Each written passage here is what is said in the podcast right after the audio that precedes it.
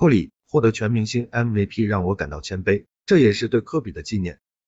在今日的全明星正赛中，勒布朗队以一百六十三比一百六十击败杜兰特队。本场比赛，勒布朗队的后卫斯蒂芬·库里上场三十六分钟，三十投十七中，其中三分球二十七投十六中，得到五十分，他当选了全明星 MVP。谈到首次当选全明星 MVP，库里说：“显然这是一种特别的感觉，回到俄亥俄，与这些联盟最佳球员们一同打球，庆祝最高水平的比赛，而且显然这个奖杯有非常特殊的意义。”纪念科比布莱恩特、吉安娜和两年前去世的那些人，很谦卑，很幸运，很感激。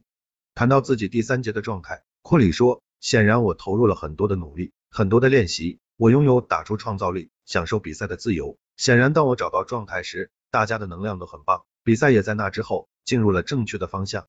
谈到全明星目标得分的新赛制，库里说：“确实很精彩。第一次引入的时候，我不在，我在家看比赛，你可以感受到强度拉满了。”防住了几个回合，贾瑞特·阿伦和乔尔·安比德在低位互搏，德马尔·德罗赞和勒布朗·詹姆斯投进了一些关键球。比赛开局不算热，但是后面确实很精彩，给了球迷们一场精彩的演出。谈到距离安东尼·戴维斯五十二分的全明星赛纪录只差两分，库里说：“我尽力了，我尝试了，